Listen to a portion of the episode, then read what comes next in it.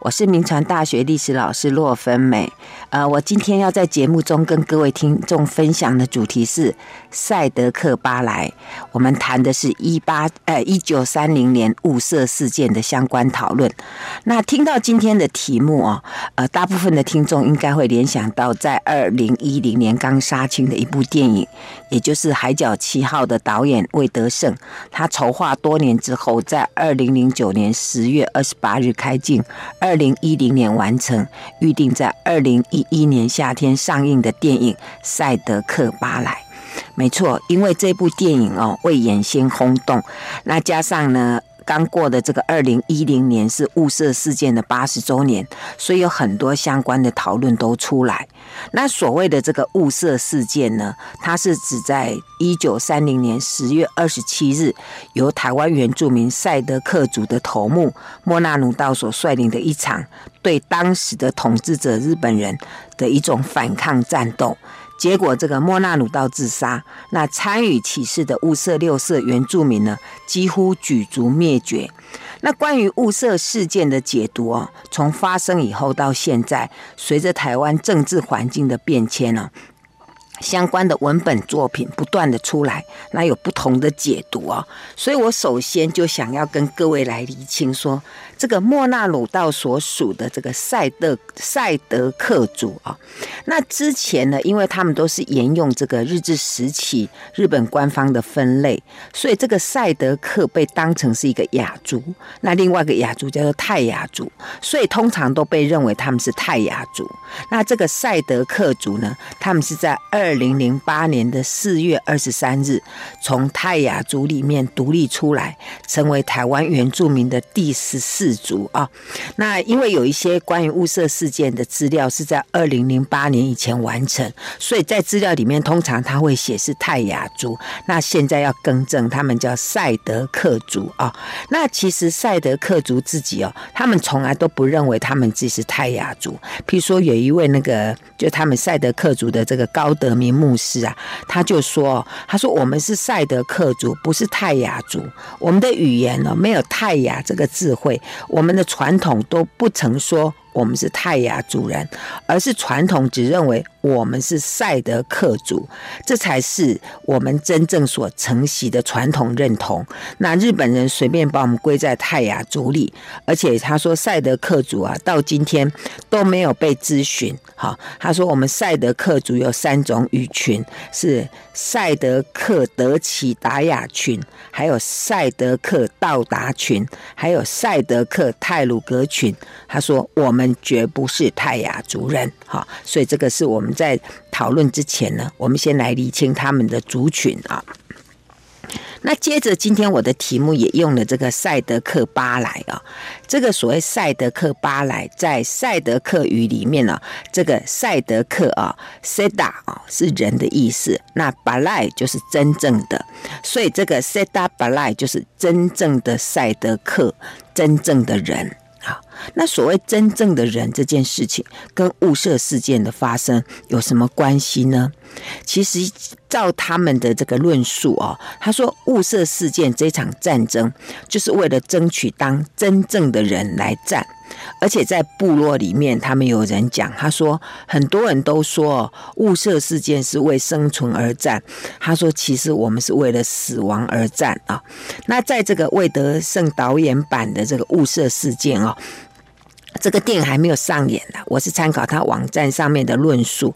他是他说他为什么用这个赛德克巴莱为题目来诠释雾社事件？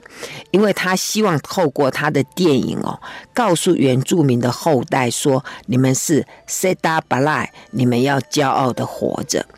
那关于这个所谓真正的人的这个问题哦，周婉窈教授他认为这是一个道德命题啊，所以他认为说我们在这个物色事件的研究上面啊，我们有必要带入伦理跟精神层面的思考。他说，莫那鲁道跟他的主人所面临的是这个外来强权对自身文化的一种严重摧毁跟破坏。那其实他们的困境也是世界上不少原住民的困境。那我在之前的节目里面有谈过，说关于这个台湾原住民哦，他们有这个出草的猎头习俗，那是因为他们的祖灵信仰嘛啊。那在这个雾社事件发生的这个赛德克人，他们也是有这样的信仰。他们的男孩子哦，在还小的时候就会在额头上先刺上额纹，那等到他出草猎猎得人头之后，他才能刺下巴的遗纹。那之后他才能算是真正的成年啊。那女子也也是啊，他们要在小时候哦，先刺上额纹，然后等有一天他会织布了，然后他就获得这个。部落长老的认同，他就可以刺上这个位在这个脸颊两侧的这个颊纹，这样才算是成年。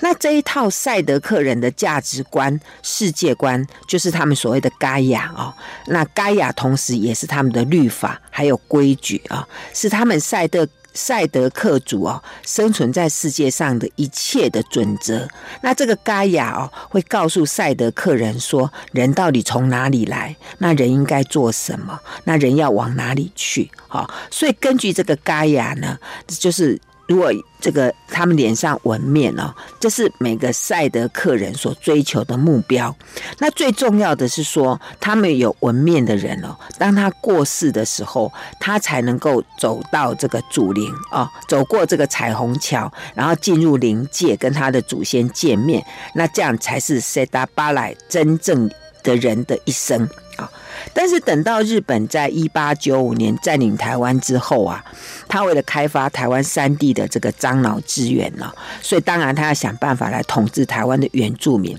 所以他先用消极的这个说服政策。然后接着就用积极的这个讨伐政策，然后在这里面呢，他们当然禁止原住民猎头，还有纹面，还有进行许多的祭祀活动，而且占山为王哦。那如此一来呢，这个日本人就侵入了原本自成世界的这个赛德克族的领域，而且没收了这个赛德克族人狩猎用的枪支，而且这些驻守在部落的这个日本警察呢，就逐渐取代了他们原来部落里面这个头目的地位，所以在这种状况底下，他们固有的这个盖亚哦，就遭到空前的破坏，那当然就会冲击到赛德克族的生存危机。那如果我们不懂、不理解他们的这所谓的嘎牙哦，就会像日本人认为说，这雾社事件呢、是不可思议的事件，呃，但是呢，这个遵守嘎牙的赛德人呢，他们认为就是只有遵守嘎牙，才能称为塞达巴赖，就是真正的人。啊，所以一九三零年，这个莫纳鲁道和他的赛德克族人，他们就是为了要夺回哦被这个日本所夺取的这个盖亚的价值，他们才不得不发动这个大出草，用他的生命来换回所谓当真正的人的权利啊。那这就是所谓的雾社事件，是为了争取当塞达巴莱而战的真正意涵。那说明完这样的意涵之后，那接下来呢，我就想进一步来跟为各位来探究说，那究竟在一九三零年雾社事件发生之前，那日本跟雾社的关系到底怎么样哦？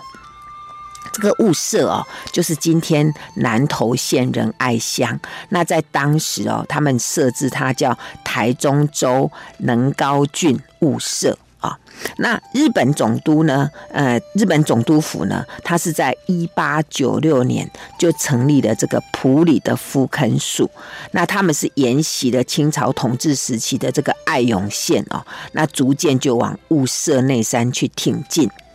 在一八九七年就发生了一件事情，就是有一位叫做深觉的大卫啊，因为他被派去探查台湾横贯铁道的路线，那他们一行人就遭到这个泰鲁阁群啊，把他给杀了哈。那这个泰鲁阁群，他们其实也是赛德克族啦，他们是在二零零四年一月十四日独立出来，那成为台湾原住民的第十二族啊。那当时这个深觉大卫啊。他在一八一八九七年被杀之后，那日本人就开始对雾社地区展开全面的生计大封锁啊，就禁止食盐呐、铁器等输入，这造成了整个雾社地区原住民的生活造成了大非常大的恐慌，然后延续了一直到一九零三年哦，那雾社的这个赛德克人，他们就。曾经提出说要跟日本和解，可是因为日本人的作风实在太跋扈了，所以就作罢。可是也就在这个时候呢，这些日本人呢就趁机手使，呃，在今天仁爱乡万丰村的这个甘卓万社的这个布隆族人，那就教他们说假借说要跟这个赛德克人哦交换物资，然后诱骗他们下来啊，然后。等他们来之后呢，就先举行这个饮宴。那等到这个雾社雾雾社的这个赛德克族人呢，鸣鼎之际啊，然后这些埋伏的布隆人就开始对他们展开攻击。那这一次到这个下来的这些赛德克人，大概有一百多人，可是当场哦，八十多个人都被杀掉。那其余的呢？有的重伤，或者在逃亡途中就溺毙死了。那最后逃回部落的只有六七个人。所以自此以后哦，这个雾社的赛德克族就势力大衰。这就是日本人采取所谓以夷制夷的这样的策略啊。然后到一九零六年，这个日本人就占领了雾社。然后到一九一零年哦，日本就展开了所谓五年的里凡事业计划，那进行大讨伐啊。那在这之下呢，那物色的赛德克族人才不得不屈服在日本强大的这个弹药武器之下。那日本人同时也没收了赛德克人的枪支。那到一九二零年哦，开始呢，这个日赛整个。物色就逐渐的安定，所以日本就在这里呢，就设了一些学校，而且设立了一个叫做能高郡警察课分室，还有设邮局、设产业指导所。设这个养蚕指导所等等，而且开放观光啊。物色这个地方已经有日本人经营的旅馆、杂货店，另外那里还有一个制造樟脑的一个公司啊，所以使当时的这个物色地区哦，若相对其他的。那个原住民部落来讲，这里已经算是一个非常进步而且开化的地方了啊。那日本人觉得，哎，他们已经呃驯服了这个地方的这个原住民了，而且觉得非常的得意啊，所以也就开始逐渐减除了这这边的这个。警备人员，可是就在日本人正得意说他们离实现零伤害的这个状况已经不远的昭和五年，就是一九三零年的十月二十七日清晨，这个雾社竟然发生了雾社事件，特别是这个雾社事件里面被杀害的全部都是日本人，所以总督府当然非常的震惊。那究竟引发这个雾社事件的原因是什么？我们参考了这个周婉窈教授的观点。他说，因为当时哦发生事情以后，那这个起这个起事的这一方哦，或者逃或者死，所以在历史上根本就失去了发言权啊。所以就当时这个日本正军警的资料来分析的话，日本方面认为雾社事件的发生应该有三个原因啊。第一个就所谓的劳役剥削问题，这个劳役方面呢是雾社。的这些人的原住民非常不满的事情，因为在雾社事件发生之前哦，整个这个雾社地区的原住民都被整个被日本逼迫从事这个频繁的劳役，那需要去做一些建筑还有修缮的工事，那因为这个劳役过重哦，又加上这个警察的威逼。而且当时哦，虽然有有时候有给他们一点这个薪水啦，可是这个薪水都很少。而且我们知道原住民呢，他们经常就是比较不会计算啊，而且常常有预支的习惯，所以就造成这个日本方面哦，也这个账目不清，甚至有些警察就存心要欺骗他们，就致使这个原住民非常的不满。而且在雾社事件发生之前哦，这个雾社小学校的寄宿宿舍，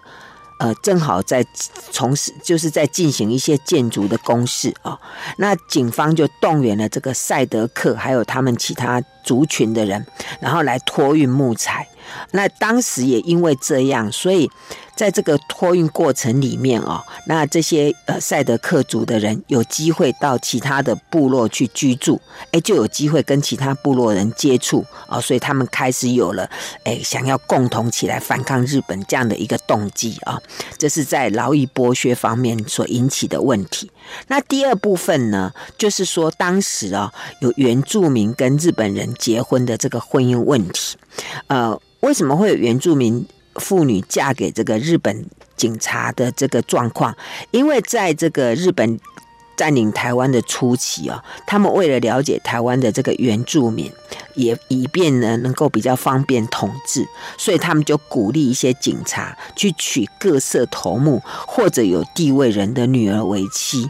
可是这些警察哦，他们往往在日本都已经有妻子诶，而在台湾跟这些原住民的女子结婚哦，这些原住民女女子只能算他们叫做内缘妻，就说法律不承认，但是却有婚姻之实的关系。可是这样的结合哦，最后这个原住民的女子都经常被抛弃啊，甚至像那个莫纳鲁道他的妹妹，她就是嫁给那个日本巡查近藤一三郎，结果在几年之后呢，这个近藤一三郎就失踪了。所以你看，连头目的妹妹都被抛弃，所以就造成了这个赛德克族人相当的不满啊，这也是引起呃雾社事件的一个可能的原因。啊，那第三方面呢？日本人觉得应该是这个莫那鲁道的不满。据这个日本官方的描述哦，他说莫那鲁道性情很彪悍，那身体很高大啊，那很擅长这个战术啊，而且他说他势大威大，那物色番人都没有人能出其左右啊，那。莫那鲁道跟日本方面格格不入，颇多的过节。那有关莫那鲁道的部分，我们后面再来跟各位来报告啊。那以上这三个部分是日本方面所认定的这些原因。那周婉窈教授认为啊，其实这只是静音啦。赛德克族人之所以会群起抗争，应该有他们更深层的考虑，也就是包括我们前面提到说，他们是为了当人的尊严而战的这方面，日本都没有考虑到啊。那说到这个雾社事件，它最直接的导火线又是什么呢？是发生在一九三零年十月七号早上的一个叫做敬酒的事件啊。这个事件的过程是这样，就是当时有一位日本的巡查叫做吉村克己啊，呃，他们。他跟其他一些警察哦，刚好经过这个马赫坡社。那当时这个马赫坡社里面有一对男女正在举行婚宴，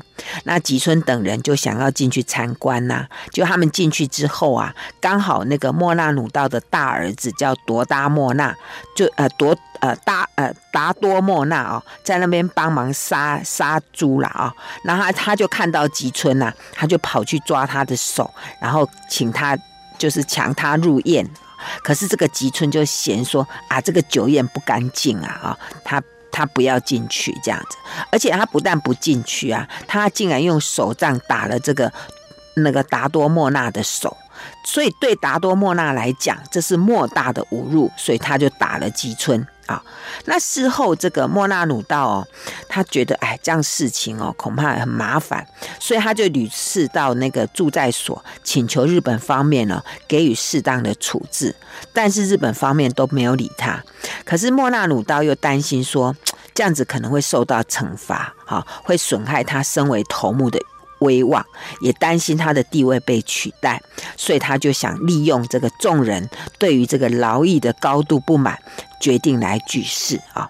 呃，那当时这个莫纳鲁道，他原本是希望说，他们整个部落十一个社都能够参加，但是最后只有六个社参与。然后在举事之后，他整个布局哦，比如说他切断连外的电线跟道路，然后在同一个时间呢，去攻击各个驻在所，而且还选派哦，他们族里面的一些精英去攻占这个物社的分室啊，然后抢夺枪械跟弹药，然后采取由远而近的这种呃袭击法。所以可以看出哦，他是在那个起事之前，他已经有经过很缜缜密的规划，还有战略的思考。哎，究竟莫那鲁道是个什么样的人物？为什么他可以有这么大的影响力呢？好，我们先谈到这里，休息一下，广告过后再回到 News 九八九八讲堂。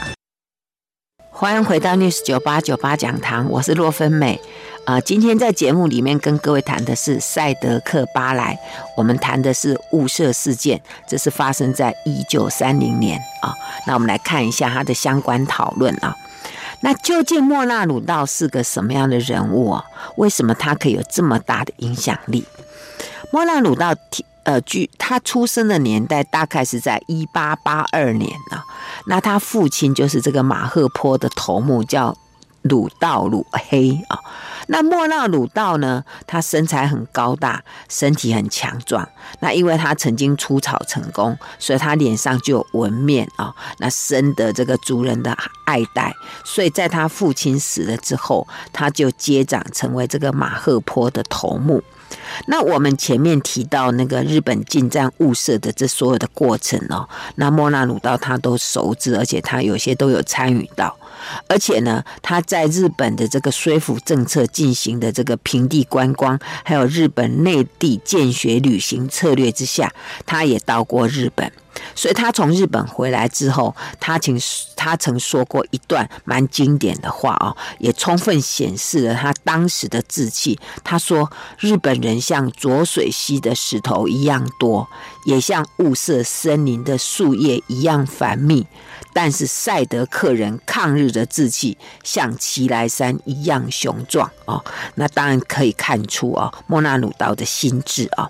那当然会。引发这个莫纳鲁道反抗日本，还有两个比较重要的状况哦。一个就是在一九零九年之间哦，当时日本李凡当局哦，他就下了一道密函给马赫坡住在所的日本警察近藤伊三郎，要他呢除了控制莫纳鲁道的抗日密谋之外，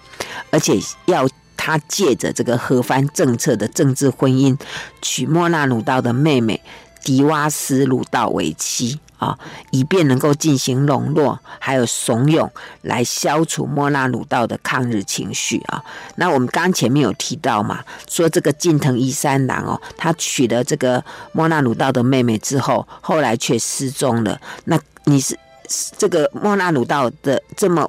雄伟的人呢，他怎么可能忍受他的妹妹被你抛弃？所以这就使得这个莫纳鲁道抗日的意识更加的强烈，而且他好几次都来鼓吹他的族人密谋抗日，但是因为都遭到日本警察的发现，就就失败了。好，这是第一方面。那第二方面就是我们前面有提到这个劳役剥削的问题啊，所以莫那莫那鲁道根本觉得日本人都把他们族人呢视为蛮人，而且从来就是说不好好的对待他们，那一点点不好就拳打脚踢，甚至刚刚有发生他的大儿子哦达多莫那在婚宴上的这个敬酒风波还遭到侮辱，所以事后这个莫纳鲁道即使他带了酒去道歉都被拒绝，所以这些事情都让莫那鲁道忍无可忍啊！那又加上这个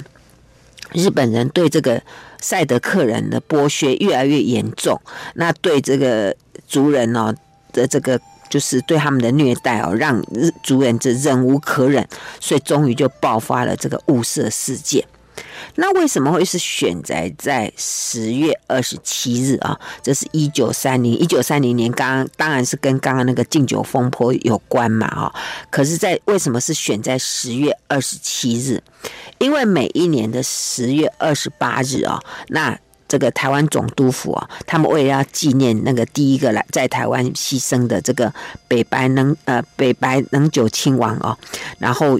因为为了纪念他在台湾过世嘛，他们就有一个台湾神社祭。那雾社地区呢，照例都要举行这个联合运动会。那这个活动哦，是雾社地区每一年中最重要的盛事。大概所有的警察，包括住在附近，甚至稍微远一点的这些日本警察还有眷属，都会借这个机会就群聚在雾社。啊，那雾社分寺还有各部落住在的日本人，因为都忙着进行这一项活动，所以莫那鲁道就想说，趁日本人疏于防备之际，然后就号召他的族人起来进行这个反抗的行动。就当时参加的人哦，有马赫坡、和歌、坡亚伦、斯库。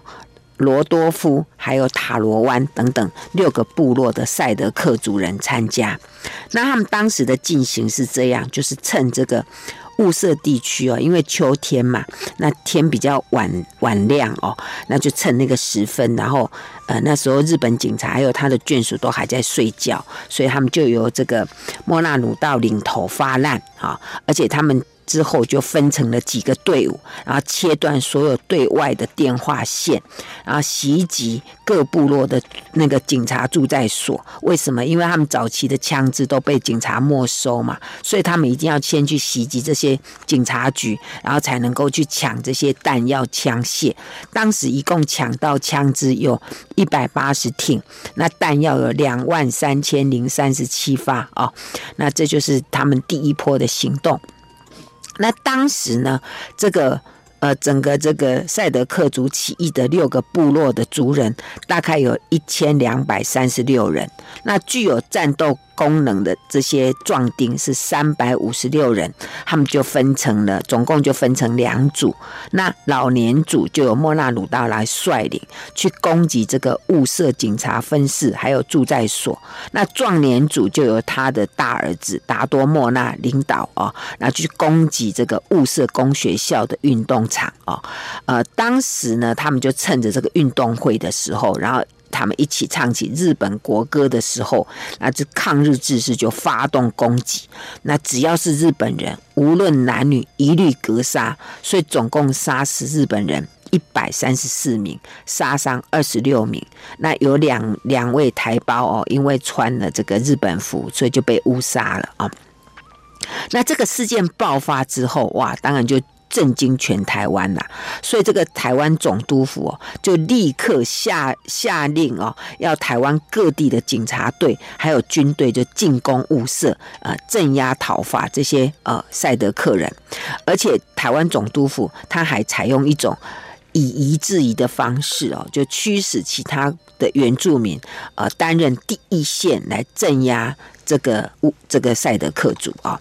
那当时日本他们还这。派的这个部队里面还配了这个机关枪，而且还用飞机来来这个轰炸哦，甚至他们用那个违反国际公约的这个糜烂性的毒气弹啊。就是一种瓦斯弹，然后对着这些躲藏在密林中的原住民进行攻击。那因为这个粮食啊、弹药都有限嘛，所以原住民就一直一直退，一直退，就退到这个马赫坡的盐库啊。那退到那之后，如果不是战死，他们就是自杀。他们自杀的方式就是跑去一棵那个很大的这个巨木上面，然后。上吊这样，因为赛德克人哦，他们相信说他们的祖先就是从这个巨木中诞生的，所以当他们面对死亡的煎熬的时候，他们都会选择在这个巨木下面，然后就上吊啊。他们相信这样子会让他们的灵魂归向这个祖灵的境界。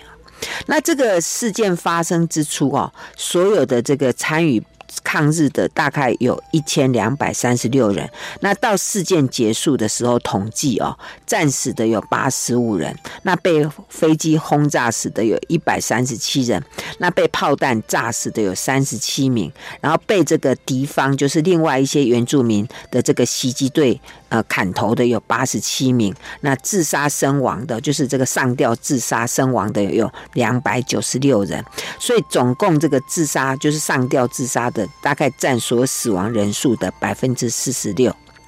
那到这样的一个情况之下，那莫纳鲁道就觉得大势已去，所以他就带领他的部、他的族人就跑。跑到内山里面去了哈。那他的老婆巴干瓦利斯就在他们自己耕作的小屋里面就上吊自杀啊。那莫纳鲁道呢，他把他的两个孙子都给枪杀了，然后就把他放在这个耕作小屋，连他妻子的尸体呢就一同放火把它烧掉，然后他自己带着他的那个三八式的这个枪支，就独自跑到内山去，然后在整个在一个大断崖的这个旁边就持枪自杀。好，这就是莫纳努道他的呃选择呃结束自己生命的方式啊。然后到一十二月八日啊，那还有一个队伍就是莫纳努道的长子。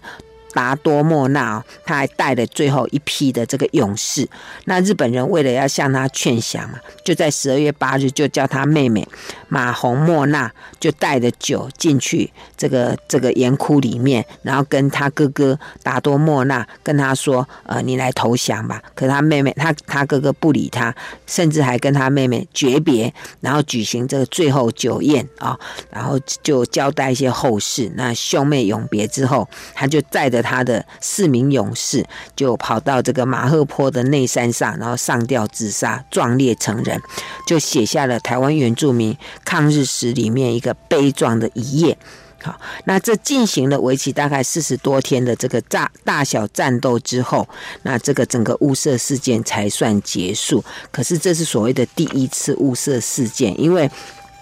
第一次雾社事件之后啊，那有一些幸存者就被日本安置在所谓的保护番的收容所，但是呢，当时日本警方呢，呃。却又利用他们原住民之间的一些矛盾跟这个冲突，然后去鼓动这个道哲的这个原住民，然后让他们再去杀掉这些呃原来赛德克族的这些原住民。结果在这一次的这个第二次的误杀呃这个误射事件里面呢，呃这个有两百一十六人又不幸死于非命啊，而且有一百零一个头呢被这个。道泽群的这些原住民把他们砍下，然后回去向日本警方来缴功啊。那所以这就是所谓的第二次雾社事件。那两次雾社事件死亡的人数啊，第一次雾社事件日本死亡一百六十二人，原住民死亡六百一十一人。那第二次雾社事件，日本警方没有人过世，可是原住民死了两百一十六人，所以总共两次的雾社。事件，那个赛德克族人总共死去八百二十七人。那以上就是所谓雾社事件的来龙去脉。好，我们先谈到这里，休息一下，马上回来。欢迎回到 News 九八九八讲堂，我是洛芬美。我今天在节目里面跟各位谈的是赛德克巴莱，谈的是一九三零年的雾社事件啊。我们来看一下他们的一些相关讨论。啊，我们刚谈到两次雾社事件之后啊，那日本为了要便于治理啊，所以就把这个这些呃原来这个赛德克族人呢，就把他们迁到所谓的这个川中岛。川中岛就是今天的呃所谓的清流部落，它是在北港溪跟梅园溪交汇处啊。那这个。当时他们住到这个川东的岛之后，因为这里的地形啊，跟气候跟他们原来居住的物色都不太一样，那经常会被疟疾所肆虐，所以这些人呢，就是这些彝族啊，后来就陆续因为疾病还有水土不服而死。那有些因为过度思念他们的这些亲人，痛不欲生而自杀身亡哦，所以。被他们被移居到川中岛之后，其实还是蛮悲惨的。然后到昭一九三五年，总督府对原住民的称呼一律改为高砂族，可是名称改变了，待遇其实也没有变比较好啊。那至于我们刚刚提到那个莫那鲁道呢，他在这个雾社事件之后的四年，被一个一个在这个山上打猎的原住民发现他的尸体啊，然后就把他的遗骸交给了这个台湾大学的呃台湾帝国大学考古人类学系当做研究标本。那直到民国六十二年，一九七三年啊，呃，他他的遗骸啊才被迎回这个雾社，安葬在雾社啊。那今天我们去雾社就可以看到有一个呃他的纪念碑，还有他的坟墓啊，上面写叫碧血英风。那究竟我们今天走到二零一一年了，我们回头来看这一场发生在一九三零年的雾社事件，我们该用什么样的角度去看呢？有一位部落里面的大佬，他说：“历史课本说我们原住民抗日，他说其实我们不是抗日，我们是抗暴。”他说：“因为呢，当时就说日本人到部落里面，那进行他们对他们进行统治，强制他们改变文化生活，改变他们的习惯，所以这些人你血气方刚，就想要抵抗。所以他说我们是抗暴，而且这个大佬还非常有趣直率的，他说就很像别人打你，你就想要打回去一样，就很自然嘛啊、所以这是他们的解读。那另外我们刚刚前面讲到说这个赛德克巴莱啊，这个就是真正的人的意思啊。呃，所以我们如果去思思考说，雾社事件发生的原因，表面上看起来好像就是原住民他们长久被欺压而引起的这个反动抗暴。可是魏德圣导演呢，在他的这个呃《赛德克巴莱》这部电影里面呢，他主张说，真正的原因呢是赛德克人他们传统的文化跟信仰被抹杀。那赛德克人他们因为没有办法忍受他的祖先的土地被践踏，没有。办法忍受自己不能当一个赛德克巴莱，就是不能当真正的人，所以他说雾社事件之所以壮烈，不单单是因为他大规模的抗暴行动，他说更重要的是，这是一场为信仰而战的战争。那个魏魏德圣导演说，天下没有比为信仰而死更美丽的事情。那另外，我在这个网络上哦，有看到一一份叫做《这个蹲在社会田野的天真社会学家》他所写的一个叫《旁处物色事件》的这一系列文章里面哦，他有这样的解读。他说，族群的问题哦，从来都是文化的问题，就是在。不相互理解的情况之下，产生产生了这个冲突，还有误解。他说，如果你去细读这个雾社事件的这个相关史料，你就会发现说，这个殖民者自以为是的中心思想，反而导致了文化的冲突。譬如说，我们刚提到的什么禁酒风波啦，或者这个联姻的这个政策，他说都是在一种文化。不不互相理解的状况之下造成的伤害，日本人不能理解原住民的天真热情，然后把善意的这个敬酒呢曲解成侮辱。那日本人更不理解赛德克人对婚姻的重视，还有对女性亲友的爱啊，那轻易就把。他娶到了妻子给抛弃掉，或者是一连娶了好几个妻子，他是这样子自以为是的文明态度，当然就是对别人的文化产生一种深深的伤害，而且更深的伤害是要强迫这些原住民废弃他们自己的文化，禁止他们持枪打猎，禁止他们纹面，禁止他们出草，所有的禁止呢，都是因为他们认为他们的文化是野蛮的。也就是说，非我族类，其心必异。反正跟我不同样的都是野蛮。所以这个这个呃网友呢，他还讲，他说日本人认为是反抗，汉人认为是抗日。可是他说，对莫纳鲁道还有赛德克人来讲，其实他们所捍卫的是他们身为人的尊严还有价值，是他们存在的一个意义。因为像莫纳鲁道啊，他去过日本，他见识过日本的这种。呃，那样的一个伟大，他也他其实也不是那么想要反抗，因为他说日本人比森林里的树叶还要多啊，比浊水溪的石头还多，所以他明明知道他起来反抗根本就很难打赢，所以我们前面才会讲说他们是为死而战，不是为活而战，所以我们最后看说莫那鲁道为什么要奋力一搏，因为他必须当个。真正的人，那这样的观点，听众们，你觉得怎么样呢？好，我们节目就进行到这里，谢谢收听九八讲堂，再见喽。